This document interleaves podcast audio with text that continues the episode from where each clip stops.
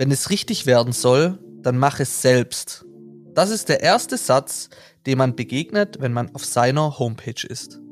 Mit knapp 270.000 Abonnenten und insgesamt, ju, da musst du mir wahrscheinlich helfen bei der Zahl, haltet euch fest, 119 Millionen 351.712 Aufrufe ist Mark Molter einer der bekanntesten Heimwerker auf YouTube. M1 Molter. Ich bin ja auf Mark gestoßen, als ich ihn bei Marvin Wildhage gesehen habe. Das ist der YouTuber, der sich bei Hertha und Werder, Werder Bremen und so weiter eingeschlichen hat. Und ähm, die haben da so einen Waschmaschinentest gemacht, kennst du ja? Mhm. Die Betrüger aufdecken und so. Das ging aber so ein bisschen in die Hose. Da haben wir auch drüber gesprochen ja. in der Folge. Über was haben wir denn noch so gesprochen, Ju, was spannend war? Ja, also das Thema tatsächlich mit dem Waschmaschinentest, das fand ich schon, weil jeder kennt es ja aus dem Fernsehen, hier bei Kabel 1 oder Sat 1, RTL 2, wie sie alle heißen, gibt es ja öfters eben so Tests, wo dann undercover irgendwelche Schlüsseldienste, Reparaturservice, ja.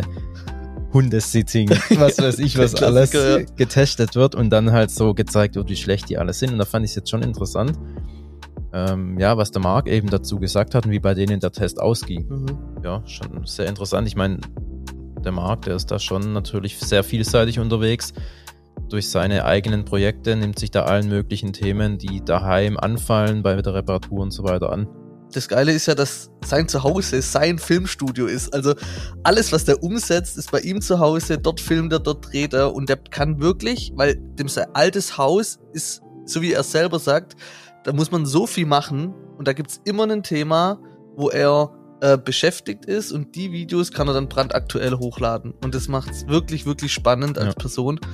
Ähm, dein Herzensthema haben wir auch besprochen. Ja, das war irgendwie so ein Zufall. Wir sind dann auf das Thema Photovoltaik gekommen. Bin mal gespannt, ob da wieder was auf uns zurückkommt. Ja, echt. Also, ähm, aber ja, also Photovoltaik und vor allem eine besondere Firma, die Firma Senec, die in den letzten Jahren ja echt schwer in Verruf geraten kommen ist, gekommen ist und auch ähm, zu Recht. Da, da sind mehrere Speicher abgebrannt. Also es ist eine Firma, die eben Photovoltaik anbietet mit Speichersystemen, wenn man will, eine Cloud dazu und kriegen das einfach ja seit Jahren nicht gebacken. Ähm, auch sehr unkooperativ. Abrechnungen kommen zu spät. Wie gesagt, ich bin auch dort Kunde. Ähm, warte seit, jetzt haben wir November, seit diesem ganzen Jahr schon auf meine Abrechnung von letzten Jahr. Da unsichere ähm, Stromspeicher einfach bei sich im Haus stehen, die regelmäßig abbrennen. Also bei anderen Kunden mhm. zum Glück bisher. Aber wer weiß. Das ist ja furchtbar. Ja, hast so eine tickende Zeitbombe. Und da sprechen wir auch mit dem Markt drüber. Der hat auch ein paar Tests gemacht, ne, mit ja. den Akkus und so weiter. Da hat er auch drüber gesprochen.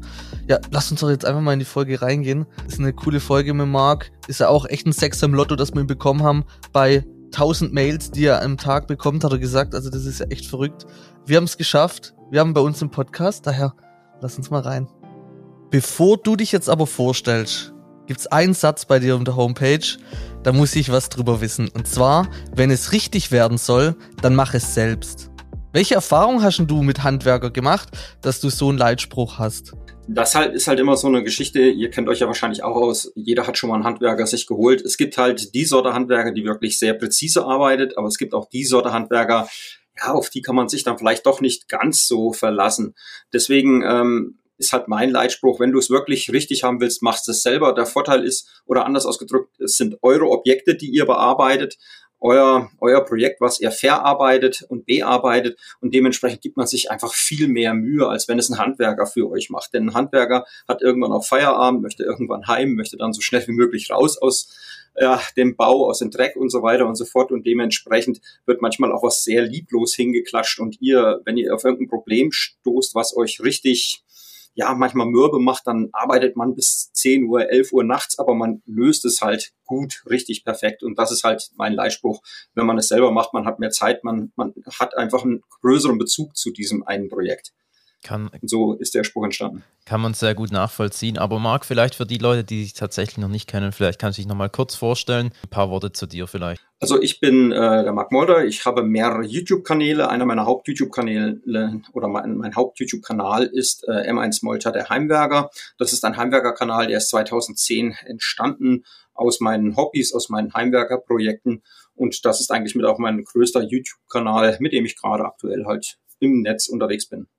Okay. Du hast noch weitere YouTube-Kanäle, hast du gesagt. Ähm, geht es da generell auch ums Heimwerken oder geht es da um andere Themen?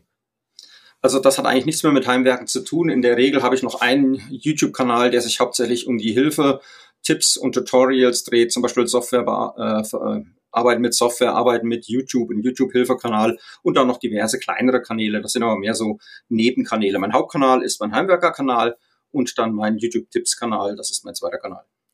So ist das Ganze wahrscheinlich auch entstanden, oder? Und so haben sich dann die anderen YouTube-Kanäle dann draus entwickelt, gehe ich mal davon aus, oder? Eigentlich war es eher andersrum. Ah. Ich hatte noch andere YouTube-Kanäle vorher, wie das halt so ist. Es war so um die 2005 bis 2007, da gab's YouTube ganz neu und dann wollte jeder mal so reinschnüffeln. Ich habe das genauso gemacht. Man hat so seine ersten Videos hochgeladen, so ein paar private Videos, ein paar Umzüge und so weiter und so fort. Und so bin ich dann irgendwann bei YouTube gelandet und irgendwann kamen dann auch die Heimwerker-Themen. Es gab so ein Leben vor YouTube. Genau. Was hast du denn, hast du eine Ausbildung gemacht? Was hast du gelernt? Bist du Handwerker? Sag doch mal da was bisschen dazu. Reingelernt bin ich Kunstschmied, also Metallgestalter, habe aber auch in weiteren Jobs gearbeitet, wie zum Beispiel in der Elektroinstallation, äh, äh, als Elektroinstallateur, als äh, Monteur, war halt sehr, sehr viel draußen auf Montage unterwegs, hatte meine eigenen Montagetrupps und habe halt so mein Geld verdient. Aber wie das halt so ist, Montage ist ein ziemlich harter Job, ein ziemlich ja, zeitraubender Job und irgendwann kommt dann die Familie und dann zieht man sich aus diesem Job wieder so ein bisschen zurück und irgendwie bin ich dann auch bei YouTube gelandet. Sehr schön, ja, wenn man so viel oder so in verschiedene Gewerke schon Einblick bekommen hat, so wie du es gerade gesagt hast, dann bietet sich das natürlich ein, äh, an. Um was für Themen kümmerst du dich denn oder welchen Themen nimmst du dich denn generell an in deinem YouTube-Kanal? Und welchen Mehrwert können sich vielleicht deine Zuhörer oder unsere Zuhörer bzw. deine Zuschauer denn dadurch ziehen? Mein Hauptthemengebiet sind eigentlich meine Themen. Das heißt, ich habe hier ein relativ großes Grundstück mit einem ziemlich alten Haus. Hier gibt es eigentlich immer irgendwas zu tun. Und in der Regel ist bei mir dasselbe Problem wie bei allen anderen auch. Das Geld ist oft knapp, aber die zu reparierenden Baustellen oder die aufdrehenden Baustellen sind ziemlich zahlreich vorhanden. Also versuche ich halt so viel wie möglich dort selber zu machen. Und dementsprechend äh, begleite ich viele dieser Projekte dann auch mit der Kamera und zeichne sie auf. Und so kann man dann auch von mir lernen. Das heißt, viele Dinge habe ich schon gemacht und setze die dann halt nochmal in meinem ja in meinem Umfeld hier um. Andere Dinge sind auch für mich neu und so kann man dann auch eventuell Fehler, die ich dann gemacht hat, habe, umgehen, indem man sie dann quasi in meinem Video sieht oder sieht, wie ich es dann halt schlussendlich gelöst habe und dann zum Ziel kommt. Jetzt aktuell, die letzten zwei Jahre dreht sich sehr stark um erneuerbare Energien. Das war jetzt dem aktuellen Thema geschuldet mit Solar. Äh, Batteriespeichern und dergleichen, aber es wird auch wieder andere Themen geben, weil jetzt sind wir ziemlich durch diese durch die, dieses Themengebiet durch und dann geht's dann wieder mit normalen Themen weiter. Es ist halt bei mir, die Themenfindung ist immer das, was aktuell bei mir anliegt. Es gibt zwar auch ein paar Zuschauerfragen, denen ich mich zuwende, aber mit den Zuschauerfragen, das ist immer so eine Sache. Viele Zuschauer stellen Fragen, die sind teilweise unlösbar oder für mich unfinanzierbar. Wenn dann irgendjemand mal sagt, ja, ich muss die nächste Woche mit Fußbodenheizung anfangen. Marc macht doch auch mal daheim bei dir ein Fußbodenheizungsvideo. Ja, so nebenbei sowas zu machen, ist einfach finanziell nicht stemmbar für mich. Ja, ist klar, klar. Sonst müsstest du ja jetzt dann erstmal deinen Fußboden rausreißen und komplett da ähm, neu, genau. neu alles aufbauen. Aber schon interessant, was da so für Fragen kommen. Ich muss mal das Dach anheben. Kannst du mal bitte kurz ein Video machen? genau, solche Fragen hatte ich auch schon. Krass. Das ist auch alles schon da gewesen. Aber dein Grundstück ist ja dein ähm, Filmestudio. Genau. Sozusagen. Das da entstehen die meisten Filme. Ich habe oftmals auch oder früher mal dann viel bei Bekannten und Freunden gedreht. Allerdings äh, gestaltet sich das teilweise als schwierig. Dann muss man erst sehen, wo kann ich drehen, wie weit kann ich bei dieser Person gehen, also wie weit können wir da die Wände öffnen oder und so weiter und so fort. Deswegen versuche ich halt so viel wie möglich hier bei mir zu Hause abzudrehen. Testest du dann auch Werkzeuge und Baumaschinen und so weiter? Also hast du da auch irgendwie Kooperationen zu Unternehmen oder wie läuft das ab? Ich äh, also große Baumaschinen wie Bagger und sowas teste ich jetzt eigentlich nicht, okay. äh, aber so kleinere Maschinen wie Stemmhammer und sowas, ja, das kriegen wir auf jeden Fall mal hin. Da kriegt man auch mal irgendein Produkt geschickt, wobei man da auch sagen muss, es ist auch sehr viel Schrott dabei. Und äh, da muss ich auch klipp und klar sagen, das teste ich dann dementsprechend auch überhaupt nicht mehr. Das geht dann auch postwendend zurück. Mhm. mhm. Das heißt, manchmal kriegst du auch wirklich Produkte geschickt, wo du dann sagst, nee, äh, kann ich, kann ich niemandem zumuten, dieses Produkt. nee, das kann man nicht zumuten. Dann äh, in der Regel versuche ich äh, wenigstens so, ja, sagen wir es mal so, dem Hersteller entgegenkommen zu sein und sagt dann, Leute, hört mal her, ich habe das und das festgestellt an eurem Gerät, überarbeitet doch bitte mal euer Gerät, bevor ihr damit wirklich auf den Markt geht. Denn äh, mittlerweile ist es heute leider auch so, äh, viele Firmen ich weiß nicht, wie sie das entwickeln oder wo. Jedenfalls geht es extrem schnell. Da scheint kaum einer mal drüber zu schauen, das Zeug zu testen. Und dementsprechend sind da teilweise sehr, sehr viele Probleme und Fehler drin. Ich hatte auch sehr viel mit technischen Dingen zu tun, Türsprechanlagen und, und, und. Und auch da ist wirklich sehr viel dabei. Das kann man eigentlich keinem zumuten, was da teilweise vor meiner Haustür plötzlich liegt. Das ist auch, oftmals kommt, kommen die Dinge einfach ungefragt. Das heißt, plötzlich klingelt der Postbote und es steht irgendein Paket an der Tür. Und sowas in der Regel wird auch nicht vorgestellt von mir. Wahnsinn, okay. Ja, das ist natürlich schon, das sind Ausmaße, die kann man sich gar nicht so wirklich vorstellen. Aber finde ich auch gut und ehrlich, dass du da dann auch mhm. wirklich nur die Dinge deinen Zuschauern wieder weitergibst oder empfiehlst oder eben testest, die du auch selber ähm, eben einsetzen würdest oder die du auch ja, guten Gewissens weiterempfehlen kannst. Es gab gab leider auch schon Situationen, wo ich Dinge getestet hatte und die hatte ich auch wirklich als gut empfunden. Aber wir sind in einer schnelllebigen Zeit. Das war damals auch mit der Sicherheitstechnik, die ich mal vorgestellt habe. Da gab es teilweise Videokameras, Überwachungskameras, war auch mal eine Zeit lang sehr gefragt, dieses Thema. Und das ist auch ein sehr schnelllebiges Business. Dort hatte ich Kameras vorgestellt, die waren wirklich gut. Und diese waren aber sehr cloud-abhängig. Diesen Fehler würde ich jetzt auch nicht mehr machen. Die äh, Hersteller haben dann einfach die Server irgendwann abgeschaltet und dann waren die Kameras zwar gut, die Leute hatten sie eingebaut und zwei, drei Jahre später gingen sie leider nicht mehr. Das war mir dann auch sehr unangenehm, dass ich das damals vorgestellt hatte, aber das konnte keiner im Vorfeld ahnen. Mhm. Ja, das hatte ich auch gerade im Kopf. Das kann man nicht wissen, ja. Ich meine, das ist immer ein ja. Standpunkt zum Tag X, wo du das eben empfiehlst und ja, wenn, wenn der Hersteller danach eben die, die Systeme abschaltet, ja, kannst du auch nichts dafür. Du bist ja hauptsächlich auf YouTube unterwegs und welche Ausmaße hatten das so denn die letzten Jahre genommen bei dir? Ich meine, ja, das ist ja, du hast ja eigentlich den größten YouTube-Kanal, ich glaube, so im deutschsprachigen Raum, wenn es um Handwer äh, Heimwerker-Tipps so geht. Ja. Also mit einem der größten, ja. ja. Ja, die Ausmaße, es wurde halt mehr und mehr und mehr. Das heißt, äh, am Anfang war der Weg sehr schwer. Es geht heutzutage ziemlich einfach. Äh, es ist wesentlich einfacher auf YouTube heutzutage zu starten als damals. 2010 habe ich mit YouTube gestartet, hatte so meine ersten Projekte hochgeladen. Mein Hintergedanke damals war, eigentlich weniger auf YouTube berühmt oder bekannt zu werden, denn mehr ich wollte eigentlich andere animieren, das auch zu machen. Denn da hatte ich gerade das Thema Drehen und Gewinde schneiden auf Drehbank und da hatte ich viele, ja, viele Hilfe, Seiten im Internet gefunden, aber diese waren eigentlich nur textbasierend. Da haben zwar sehr kluge Leute sehr gute Tipps gegeben und das über fünf, sechs, sieben DIN A4 Seiten abgearbeitet, wie man denn das zu machen hat an der Drehbank. Aber wenn ich bei der dritten DIN A4 Seite angekommen war beim Lesen, habe ich alles, was auf der ersten war, komplett vergessen. Und da habe ich mir gedacht, machst du einfach mal ein Video drüber und vielleicht sehen das andere und die können das dann auch äh, vielleicht verinnerlichen und haben dann auch wieder andere Ideen, die sie mal zeigen können. Und so wächst das Wissen im Internet quasi an. Und so wurde das dann nach und nach größer. Ich bin dann auch von diversen Fernsehsendungen mal aufgegriffen worden, wie Pro7 Galileo war mal bei mir und andere Anfragen hatte ich auch schon oder habe auch mit anderen größeren YouTubern schon zusammengearbeitet. Und so ja, wird das halt größer und immer mehr. Und jetzt mittlerweile ist es mein Vollzeitjob geworden. Ich mache eigentlich nichts anderes mehr. Wann hast du angefangen gehabt? Wie viele Jahre ist es her? Ja, was genau meinst du mit angefangen? Also der reine mit dem Heim, Heim also mit dem Heimwerker YouTube-Kanal. Heimwerker YouTube-Kanal, der war 2010 gestartet. 2010, okay, das ist natürlich auch schon echt äh, eine lange Zeit. Ein richtiger Dinosaurier auf YouTube sozusagen. Und wo hast du dann, nach wie vielen Jahren hast du dann gemerkt, okay, jetzt nimmt es Schwung auf, jetzt kriege ich echt groß, also auch Reaktionen und so weiter? Das war damals ziemlich schwer, um die 2007 bis 2010 mit YouTube in deutschsprachigen Raum und gerade mit Heimwerker-Videos zu starten. Da lief nicht viel, muss man ganz ehrlich sagen. So richtig Fahrt aufgenommen hat die ganze Sache so 2014 bis 2017. Da ging das richtig los. Da schwappte dann quasi diese Do-it-yourself-Geschichte von den Amerikanern zu uns nach Europa rüber und dann wurde das hier auch ziemlich aufgegriffen und dann ging das richtig los eigentlich. Ja, nicht schlecht, ja. Ich, ich habe ja dich so das erste Mal so richtig wahrgenommen, wo ich dann auch vor fünf Monaten ähm, selbstständig mit dem Thema der höflichen Unterbaustein geworden bin und dann recherchiert habe, was gibt es denn eigentlich noch so im Heimwerkerbereich auf Social Media. Ähm, und dann kommt man natürlich relativ schnell auf dich. Dann also, ah, okay, alles klar, ich habe dich wahrgenommen, ich habe das auch ähm, mal abgelegt gehabt und dann habe ich dich, weil ich den Martin äh, doch Ma Marvin, Marvin, Marvin. Wildhage ähm, auf YouTube verfolgt, habe ich dich dann lustigerweise in einer Sendung bei ihm gesehen und dachte, das gibt's ja nicht. Also das ist jetzt ein Zeichen, den muss ich jetzt anschreiben, aber ob wir da ge eine gemeinsame Sache machen können. Was waren da dam damals bei Marvin und wie ist denn der auf dich zugegangen? Vielleicht noch ganz kurz für die, die ihn nicht kennen.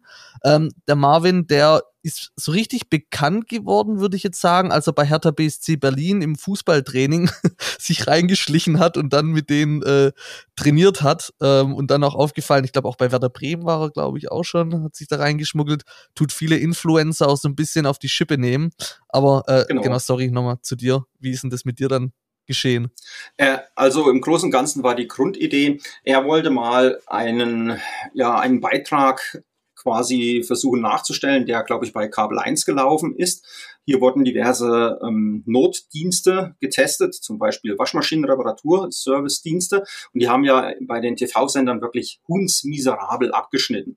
Und wir dachten uns, oder wir sagen, er dachte sich, das könnte man ja einfach mal testen. Wir, oder er wollte einfach mal mehrere Notdienste in Berlin anrufen, seine Waschmaschine reparieren lassen und da mal schauen, was bei rauskommt. Jetzt braucht man natürlich jemanden, der auch so eine Waschmaschine so ein bisschen manipulieren kann, dass man dann eine Reparatur hat, die man vielleicht auch nicht ganz so schnell findet. Da war ich eigentlich ziemlich, ein ziemlich guter Ansprechpartner, habe mich angeschrieben. Ich bin hin, habe die Waschmaschine mal ein bisschen umgebaut, habe zwei, drei Fehler eingebaut, die man wirklich nicht so ohne weiteres findet. Und da dachten wir eigentlich mal, wir schauen mal, was bei rumkommt. Erstaunlicherweise konnten wir das Ergebnis, was die TV-Sender da äh, präsentiert haben, in keiner Form nachstellen. Also die Reparatur, Service, Dienste, die da vorbeikamen, waren wirklich kompetent, waren wirklich freundlich, haben sauber gearbeitet. Sie haben nicht immer meine Fehler vor Ort gefunden. Das kann ich aber wirklich keinem für übel nehmen, denn die waren wirklich sehr gut versteckt. Also ich habe mir wirklich schon ein paar schöne Fehler ausgedacht, die, die muss, da muss man wirklich schon sehr auf Draht sein, um die zu finden. Aber die Preise, die die Damen und Herren damals aufgerufen haben und auch die tja, die Reparaturversuche, die da vor Ort gestartet worden sind, waren eigentlich meiner Meinung nach sehr gut. Und was ich auch sehr gut von der einen Firma zum Beispiel fand, die wollten sogar die Waschmaschine für fünf Euro mitnehmen und wieder vorbeibringen. Und wir waren in einem Haus mit mehreren Stockwerken. Das heißt, er wollte die auch noch runterschleppen, ins Auto schleppen, mitnehmen, reparieren und wieder zu uns bringen. Und für den Transport hin und her nur fünf Euro. Also krass. Das ist top. Mhm. Das ist wirklich top. Hätte ich nicht gemacht, muss ich klipp und klar sagen. Hätte ich wirklich nicht gemacht. Das, das ist richtig gut, weil tatsächlich, ich habe heute, meine Kaffeemaschine ist nämlich kaputt gegangen und ich habe heute, heute auch bei einem Reparaturservice angerufen, habe ich den auch halt direkt am Telefon gefragt, was kostet es denn? Dann hat er gesagt, ja, er schaut sich erstmal an, das kostet schon 40 Euro. Und ich muss die, also deshalb, und wenn du sagst, wirklich, die müssen die Waschmaschine ja tragen, wer schon mal eine Waschmaschine getragen hat, der weiß, die ist nicht ganz leicht. Und das für 5 Euro, da kann man echt ähm, gar nichts sagen da kann man nichts sagen. Also das war eigentlich, das Ergebnis war in Ordnung. Man muss auch wirklich sagen, die Leute müssen anfahren. Und ich habe ja dann dort an dem Standort in Berlin, wo wir gedreht haben, auch geparkt. Das war ja wirklich, es war nicht Stadtzentrum, aber es war schon ziemlich Zentrum. Dort überhaupt mal einen Parkplatz zu finden, ist schon eine einzige Katastrophe. Ich habe ja schon zwei Stunden gesucht, um irgendwo parken zu können, wo man mich nicht gleich abschleppt. Da, da war ja auch ruckzuck überall die Abschleppautos. Das ist allein das ist ja schon eine Katastrophe. Und deswegen muss ich da auch die Leute mal ein bisschen in Schutz nehmen, wenn da wirklich mal 40 oder 50 Euro oder 100 Euro für eine An- und Abfahrt angerechnet werden. Das ist meiner Meinung nach wirklich gerechtfertigt. Mhm, ja. Gerade in so Großstädten. Ja, ja, ist schon Aufwand.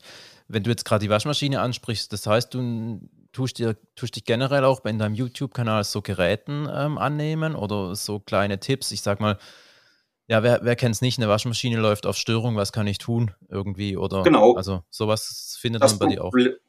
Das findet man bei mir auch. Das Problem hierbei ist, es gibt so viele Hersteller, zum Beispiel von Waschmaschinen oder generell Haushaltsgeräten, und jeder hat seine eigenen Fehlerprogramme und seine Fehlerausgaben. Jeder hat seine eigene Bauweise. Jetzt hatte ich auch mit Waschmaschinen sehr viel hochgeladen, bekomme auch wahnsinnig viele Fragen immer noch zu diesen Videos, weil ich habe vielleicht mal eine Siemens Waschmaschine gezeigt und der nächste hat dasselbe Problem bei einer Bosch Waschmaschine und bei der Siemens Waschmaschine, die ich gezeigt habe, ging der Deckel so schön auf und ging das alles so schön zu reparieren. Bei der Bosch ist das alles verschachtelt und das ist halt nur so ein Beispiel, dass dann versuchen die Leute es zu reparieren, kriegen es dann meistens leider doch nicht hin. Da auch mal ein Appell an die Hersteller, bitte macht die Geräte etwas reparierbarer. Man kann ja wirklich so, dass man die wichtigsten Teile erreichen kann. Das wäre wirklich eigentlich, das ist nicht, ist nicht schlimm, das so herzustellen, mal eine, eine, eine Rückklappe so zu bauen, dass man sie auch mit vier oder sechs Schrauben öffnen kann und nicht immer diese komischen Plastikclips da zu verwenden, mhm. dass wenn man das dann öffnet, das alles kaputt bricht und man es nie wieder öffnen kann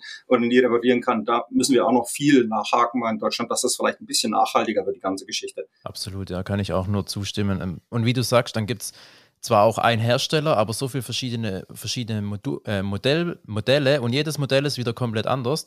Und dann findet man eben im Internet auch oft irgendwie zu einem Modell was oder eine Anleitung. Dann denkt man, ja, es wird schon passen. Aber nee, es ist wieder. Passt dann doch nicht, nee. Ja. Wieder was anderes, leider. Das ist echt, ähm, das ist echt nicht, nicht so ganz schön. Was steht denn so in, in nächster Zukunft bei dir an? Hast du irgendwie ein, ja, eine, eine andere riesen coole Maschine, wo jetzt irgendwie neue Videos kommen oder hast du größere Projekte jetzt nochmal geplant? Das nächste große Projekt ist das Thema Wärmepumpe. Mhm. Gerade bei mir auch im Altbau werden wir nicht drum rumkommen. Ich habe hier aktuell noch eine Ölheizung verbaut. Und auch ich bin, oder man sagen, mit Ölheizung bist du ja eigentlich mit am schlechtesten dran in Deutschland, weil dagegen ist ja Gas noch sportbillig. Das äh, Gas wurde zwar jetzt in, in der in der Krise nochmal ein bisschen von der Regierung gefördert, Öl wohl nicht so richtig. Ich hatte zwar auch die Möglichkeit, da ein bisschen Fördermittel einzugreifen. Ich, ich habe versucht, das Formular auszufüllen, ich habe es hingelassen. Es war zu schwierig. Aber über kurz oder lang, wir müssen da weg von der Ölheizung, da jetzt aktuell ich habe jetzt letzte Woche mal nachgeschaut, 1,17 Euro der Liter Öl. Das ist wirklich extrem teuer. Und äh, bei dem großen Haus, was ich habe, liegt man so zwischen 2 bis 3.500 Liter pro Jahr und da muss ich mir da, äh, muss ich mir was anderes einfallen lassen. Und im Moment bleibt dir wirklich nur die Wärmepumpe. Und da ist das Hauptproblem Altbau, schlecht gedämmt, keine Fußbodenheizung. Bekommen wir das mit der Wärmepumpe hin oder bekommen wir das nicht hin? Und das will ich jetzt in den nächsten Monaten mal ausprobieren oder mehr sagen, das wird ein längeres Projekt. Allein die, der Umbau der ganzen Geschichte wird lange, lange, lange dauern, weil ich ja alles selber machen will, will dann die Wärmepumpe selber setzen, will das Fundament selber setzen, will es in meine Heizungsanlage selber einbinden und dann ist schon der nächste der nächste Punkt, der Hausanschluss. Hier am Standort, wo ich wohne, sind die Hausanschlüsse, Stromanschlüsse ziemlich klein dimensioniert, meistens nur so um die 35 Ampere, reicht eigentlich nicht aus für eine Wärmepumpe. Da geht das erste Problem schon los. Man muss sich mit den Energieversorgern auseinandersetzen, muss einen größeren Hausanschluss sich legen lassen. Das ist schon eine eine Katastrophe für sich schlechthin. Und dann geht das dann mit der Wärmepumpe weiter. Und wir wollen mal schauen, inwieweit das wirklich umsetzbar ist, auch im Altbau. Weil ich sehe wirklich keine andere Chance mehr, irgendwie noch preiswert heizen zu können. Mhm. Weil die ganze Zeit sind wir ja mit Gas und Öl sehr günstig gelaufen. Da kommt keine Wärmepumpe mit, auch gerade im Altbau nicht. Aber jetzt mit den steigenden Preisen, jährlich steigenden Preisen, wird es keine Alternative geben. Ja, das, das, das stimmt absolut. Und gerade wenn du jetzt wirklich so ein äh, rundum einmal alles anfassen musst, ich glaube, da gibt es noch wirklich mehrere oder viele Menschen in Deutschland, die genau vor demselben Problem stehen. Und da ist das, glaube ich, dann echt eine, eine sehr große Hilfe, die du da, die du da bieten kannst. Hast du denn auch, für die, die ich wirklich gar nicht kenne, eine Photovoltaikanlage hast du dann schon? Weil das gibt dann oft auch wirklich Sinn zusammen mit der Wärmepumpe. Genau. Ja und nein. Also Photovoltaik war jetzt das Thema in den letzten zwei Jahren bei mir. Da habe ich auch leider, muss ich jetzt mal so sagen, viel Mist erlebt, weil gerade bei den Solateuren gibt es leider sehr viele schwarze Schafe. Ja. Ich habe auch ziemlich, ziemlich viel Pech mit meiner ersten Solaranlage gehabt. Ich weiß nicht, ob er den Namen des Herstellers nennen darf, weiß ich nicht. Äh, ja. Darf man ja, nicht? Ist alles erlaubt. Ja, ich hatte, ich hatte, ich hatte die Senec-Anlage mir eingebaut. Wer das mal googelt, weiß, was da für Probleme aufgetreten sind und die habe ich bis heute noch. Und deswegen muss ich sehen, dass ich mich von dieser Anlage auch jetzt trenne. Also damit sind nicht die äh, Photovoltaikmodule auf dem Dach gemeint, sondern eher der Speicher. Diese Firma hatte wohl mehrmals Probleme, dass dann auch einige Speicher wirklich abgefackelt sind. Und seitdem laufen die Systeme im Konditionierungsbetrieb, das heißt im gedrosselten Betrieb. Und das macht meiner Meinung nach natürlich die Wirtschaftlichkeit dieser ganzen Anlage obsolet. Das rechnet sich hinten und vorne nicht mehr. Jetzt muss ich die Anlage wahrscheinlich auch nochmal austauschen. Und dann auch gleich nochmal eines dazu zu sagen. Viele denken immer, ich hau mir eine Solaranlage aufs Dach und die Wärmepumpe und das läuft dann alles schon. Schwierig. Also oftmals ist die Wärmepumpe nicht an demselben Stromanschluss wie die Solaranlage, wie die PV-Anlage, sondern man hat zwei Zähler. Also in der Regel kann man mit der PV-Anlage nur den Strom erzeugen, den man ja im Haus verbraucht, aber nicht mit der Wärmepumpe. Da bräuchte man eine zweite PV-Anlage und zweitens müsste die PV-Anlage riesig sein für die Wärmepumpe, weil die Wärmepumpe braucht Unmengen an Energie. Mhm. Und um das mit der PV-Anlage zu erzeugen, das wird wahrscheinlich bei den meisten eher nichts werden. Besonders weil die Wärmepumpe braucht in den Zeiträumen von September bis März, April irgend sowas. Aber die PV-Anlage ist nur gerade in diesem Zeitraum eigentlich Schachmatt, mhm. weil da kommt nicht viel. Richtig. Die Sonne steht sehr tief und wir haben sehr weniges Tageshelligkeitsstunden, sage ich einfach mal. Es ist oft bedeckt und da kommt wirklich so gut wie gar nichts und das kann man für die Wärmepumpe fast nicht nutzen. Also wird man da auf die Energieversorger angewiesen sein. Und da kann ich auch nur jedem empfehlen, macht euch einen zweiten Tarif. Habt ihr halt einen zweiten Zähler drin, aber ihr bezahlt für die Wärmepumpe halt etwas weniger. Und vielleicht kann man sich mit dem Stromanbieter so einigen, dass man an den Stromkreis der Wärmepumpe auch nochmal eine kleine PV-Anlage oder eine ein kleines Balkonkraftwerk oder was dranhängt, um da vielleicht noch ein bisschen die Kosten zu reduzieren. Aber das wird wirklich nur der Tropfen auf den heißen Stein sein. Mhm. Ich, äh, Leider. Äh, interessantes Thema mit Senec. Ist witzig, dass wir da jetzt drüber stolpern. Ich habe auch eine Senec-Anlage bei mir ähm, installiert und ich genau dasselbe, was du gerade auch sagst. Ich, ähm, es nervt echt. Damals auch, als ich es gekauft habe, hat sich das Thema und das ganze System, wie die es so anbieten, mit Cloud und Speicher und allem drum und dran, hat sich für mich echt schlüssig angehört. Aber dadurch, dass jetzt eben der Speicher in den letzten Jahren, ich glaube vor zwei Jahren oder wann war das, wo die abgefackelt mhm. sind, und dann Konditionierungsbetrieb dauernd. Ich muss auch ehrlich sagen, der Service dort, die Abrechnung, das dauert ja alles ewig. Es funktioniert nichts mehr. die sind nicht. jetzt sehr, sehr, also ich weiß nicht, ob man das sagen kann, aber es kommt einem so vor, als wären sie ein bisschen in der Schieflage. Und es ist ja nicht nur eine Anlage abgebrannt, das passiert ja in regelmäßigen Abständen. Und jedes Mal, wenn das passiert, wird es irgendwie immer schlimmer und schlimmer und schlimmer. Ja. Und ja, wie gesagt, es wird mir nichts anderes übel bleiben. Wenn ich wieder ein funktionierendes System haben will, muss ich mich dann wohl von diesem Speicher trennen und mir was anderes einbauen. Nützt nichts. Weißt du denn schon, ist jetzt echt, ich weiß nicht, wie viele Hörer das jetzt hm? interessiert, aber mich interessiert tatsächlich jetzt persönlich, weißt du denn schon, ob man den Speicher dann dann austauschen muss und einen anderen Speicher einbauen muss? Oder wenn ich jetzt sage, okay, nee, ich habe jetzt gar keine Lust auch eben mehr, um, den, um mich um den, in den ganzen Senec-Tarif zu befinden, sondern ich will einen alternativen Stromanbieter, oder wie funktioniert das dann? Also es gibt ja zwei Möglichkeiten. Der, die eine Möglichkeit ist, man hat diese Senec Cloud gebucht. Da höre ich leider auch immer wieder nicht so gute Dinge mit dieser Abrechnung. Die habe ich zum Glück damals nicht mitgebucht. Ähm, man kann ja die Cloud wechseln wie jeden Stromanbieter mhm. auch. Das ist ohne Probleme möglich. Zu den Kündigungsterminen einfach rausgehen. Und dann der Speicher an sich ist ja eigentlich ein ganz simples System. Da gibt es ja die verschiedenen Systeme von Senec, V1, V3, und jetzt den V4. In der Regel wird es so aussehen bei den meisten, dass der Speicher und der Wechselrichter ein System ist. Und dieses System wird dann wahrscheinlich komplett rausfliegen müssen. Das ist dieser schrankähnliche Aufbau, den ihr im Keller stehen habt. Und diesen kann man eigentlich problemlos entfernen. Man hat die Anschlüsse schon da für den äh, für seinen Hausanschluss oder die zum Hausanschluss gehen und man hat die Anschlüsse kommen von den PV-Modulen. Also ist ja eigentlich schon die Rahmenbedingung vollkommen da, einen anderen Speicher einzubauen. Man könnte jetzt quasi ein Komplettsystem von einem anderen Hersteller einfach nehmen und anstelle des Xenix einfach hinstellen. Das muss man natürlich dem Stromanbieter melden, dass das umgerüstet wird und hätte das schon geändert. Oder wer überhaupt keinen Speicher mehr haben möchte, hängt einfach nur noch einen großen Wechselrichter dazwischen, der das halt stemmen kann, meldet das dem äh, Stromanbieter und die Sache ist gegessen. Was mich halt jetzt am meisten noch stört bei der Sending-Anlage ist der verwendete Akku. Dieser ist ein reiner Lithium-Ionen, bla bla bla, irgendwas Akku. Leider halt mit der Zellchemie, die sehr, sehr schnell Feuer fängt, auch bei ziemlich niedrigen Temperaturen. Und der Stand der Dinge ist halt aktuell, Lithium-Eisenphosphat-Akkus sind der Stand der Dinge und man sollte auch eigentlich nichts anderes mehr kaufen. Senec verkauft diese Systeme nicht, auch im V4 nicht und dementsprechend rate ich eigentlich von diesen Systemen ab. Ich, ich würde wirklich nur noch Eisenphosphatspeicher empfehlen. Die sind zwar ein paar Prozent schwerer, mag sein, aber das Ding, sagen wir es mal ganz ehrlich, steht im Keller. Ob das 10 Kilo mehr wiegt oder weniger, ist mir eigentlich egal. Hauptsache, es brennt nicht ab. Ich hatte auch mal ein Video gemacht, wo ich mir mal die verschiedenen Speichertypen mal getestet habe. Ich habe so mal versucht, die Luft zu jagen, anzubohren oder ähnliches. Und da war eigentlich der Eisenphosphat ziemlich gut davongekommen. Der hat zwar mächtig gequalmt, gezischt oder ähnliches, aber es kamen wesentlich keine dicken Flammen raus. Und bei den Lithium-Ionen Speichern, da war ich ja selber erschrocken. Ich hatte ja zum Glück nur eine Zelle genommen und wollte einfach mal zeigen, was passiert, wenn man die mechanisch beschädigt. Mhm. Ich habe die Eisenphosphat Speicher einfach mit einem Akku angebohrt, währenddessen ich Energie entnommen habe und ich habe weiß ich nicht, vier, fünf, sechs Mal in den Akku reingebohrt und es kam immer noch Energie raus. Er hat zwar geraucht wie Sau, aber es kam noch Energie raus. Und dann der, der äh, Lithium, reine Lithium-Ionen-Speicher, den habe ich nur berührt mit dem Bohrer. Den habe ich noch, da bin ich noch nicht mal richtig dran gekommen. Dann ist das Ding hochgegangen wie eine Bombe. Ja. Und das war, das war so der Aha-Moment, wo ich gesagt habe, okay, das möchte ich eigentlich nicht mehr im Haus haben.